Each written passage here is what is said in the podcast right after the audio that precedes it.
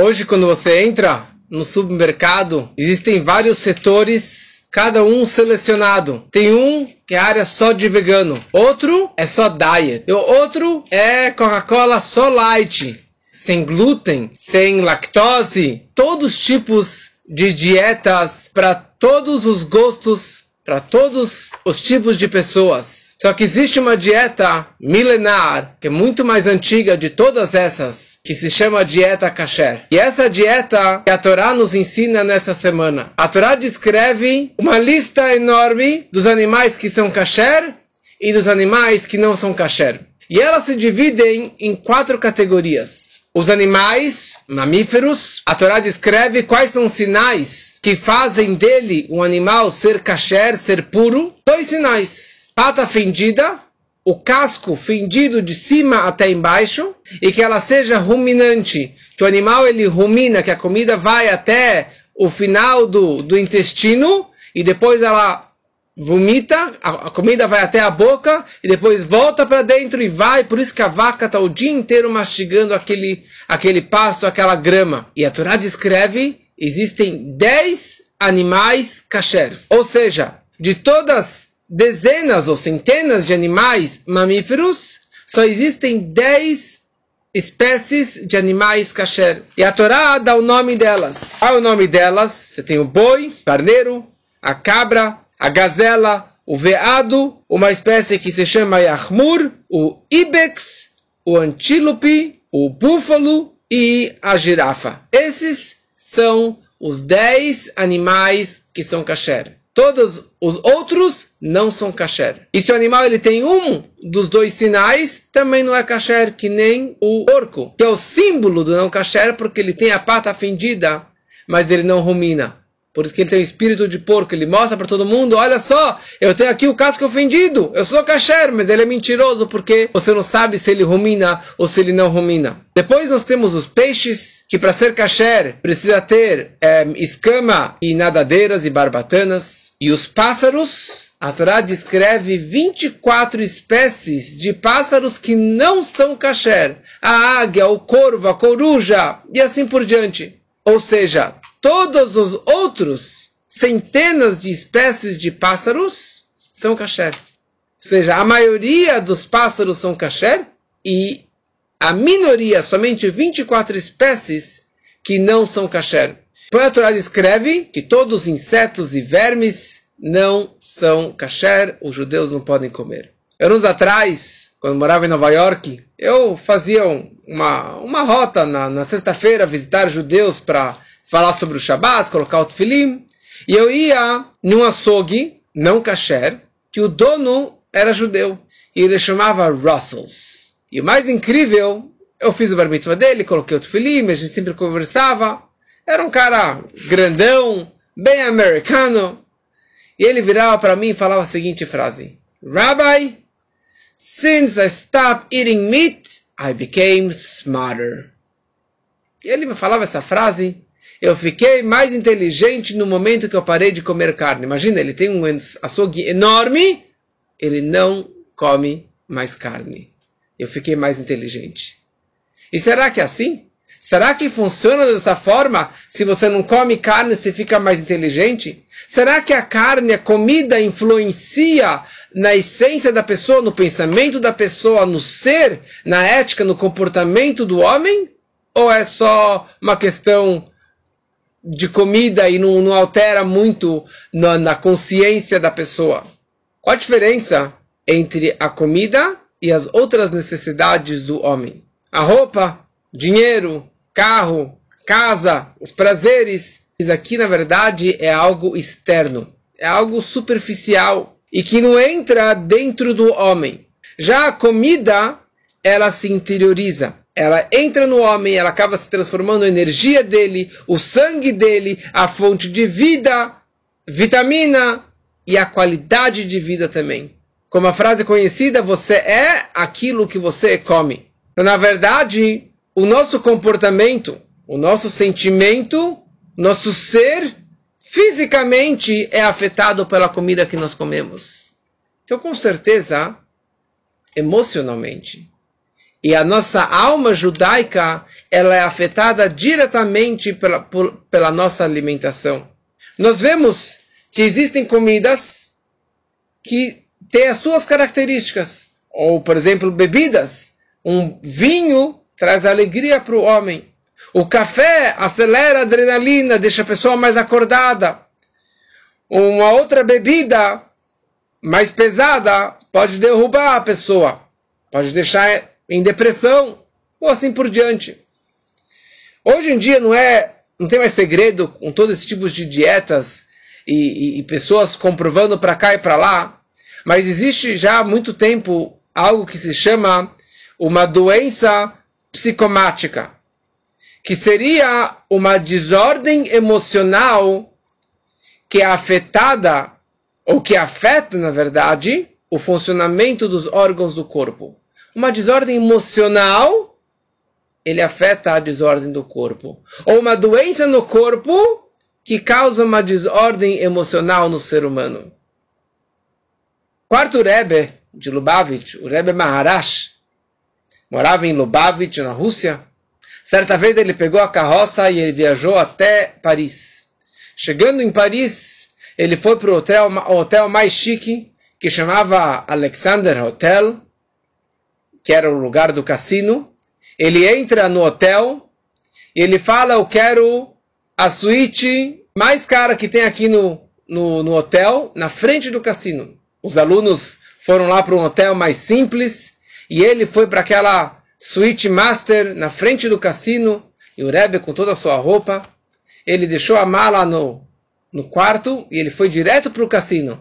Não se engana. Ele não foi jogar no cassino. O Rebbe não entrava no cassino para jogar. Mas ele foi lá buscar uma alma judaica perdida. Ele chega na mesa, o pessoal jogando cartas com muito dinheiro na mesa, cada um com uma taça de vinho. O Rebbe se aproxima de um judeu que estava lá jogando cartas. E ele se agacha no ouvido dele e fala: Judeu, judeu. Yain neser metamtem alev ve'amor. Um vinho não kasher, ele entope o coração e o intelecto. Um vinho não kasher entope o coração e o intelecto. E o Rebbe simplesmente saiu e voltou para o quarto. Ele estava muito emocionado, muito empolgado com isso que aconteceu. Logo esse homem se levantou e começou a procurar atordoado quem foi esse rabino, onde que ele está, e mostraram para ele onde que ele se encontrava. Ele pediu permissão para entrar, ele entra, conversa com o Rebbe, fica horas e horas chorando, depois ele pediu um tefilim emprestado, rezou, rezou por muitas horas, e no final ele acabou voltando para o caminho de Torá, o caminho judaico. Obviamente que ele largou a taça, largou o jogo, e hoje tem família enorme entre o nosso movimento de Chabad, que são descendentes deste homem que estava lá no cassino. Porque um vinho pode entupir o coração. A comida pode entupir a alma. Porque a comida, em geral, tem uma influência sobre o ser humano, muito mais a comida kasher. A comida kasher é uma higiene para a alma.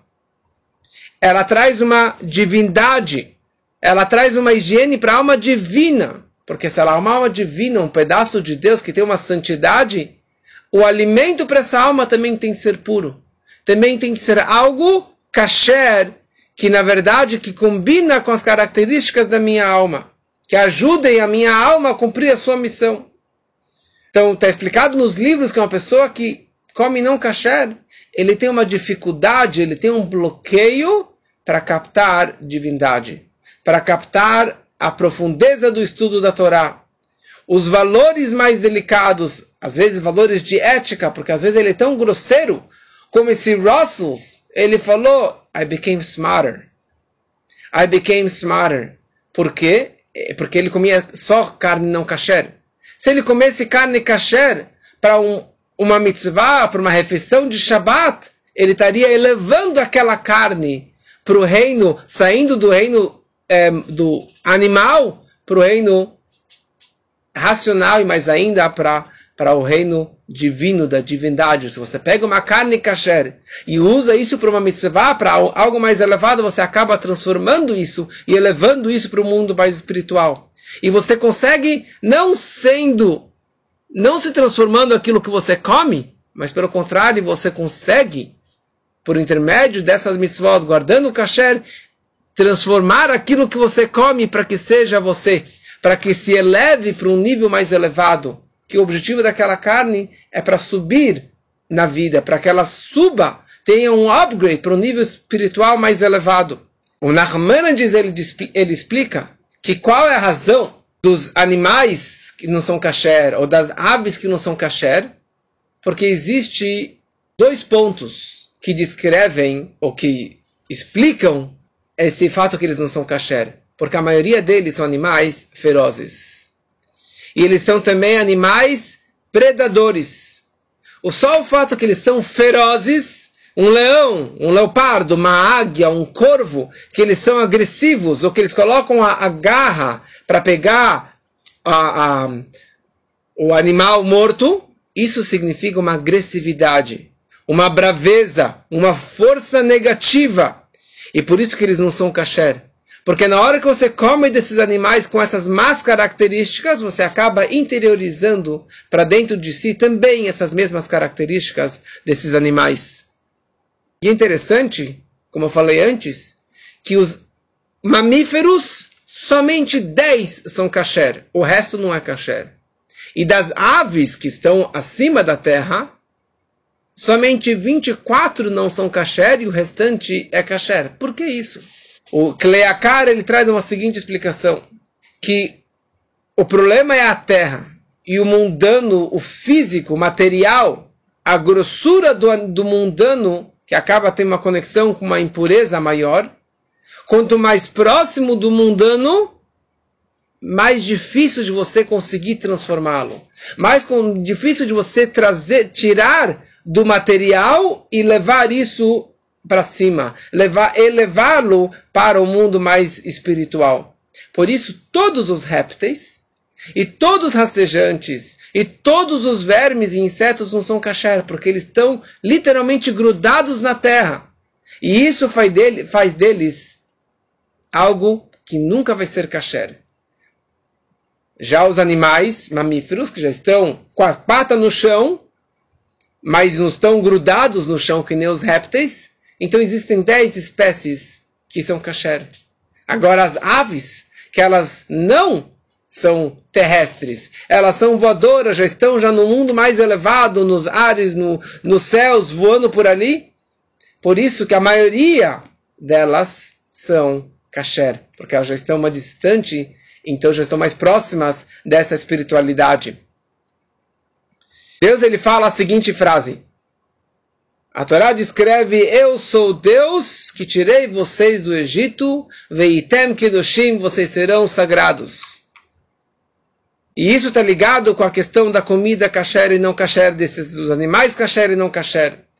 Fala nossos sábios, Deus está falando a seguinte frase: Valeu a pena eu ter tirado os judeus do Egito só para afastá-los das alimentações e dos vermes e dos animais que os egípcios comiam, para que eles virassem meu povo. Valeu a pena tirar os judeus do Egito só pelo mérito que eles guardavam kasher, ou para que a partir de agora, na verdade, que eles começassem a cumprir o kasher 100%. Então que assim seja também para a gente, pelo mérito que nós vamos guardar o kasher, com muito cuidado, cada um melhorando as suas regras da kashrut, ele vai se espiritualizar e isso será o grande mérito para tirar todo, todo o nosso povo desse Egito, desse exílio tão grande, com a vinda do Mashiach, que seja assim muito em breve, se Deus quiser.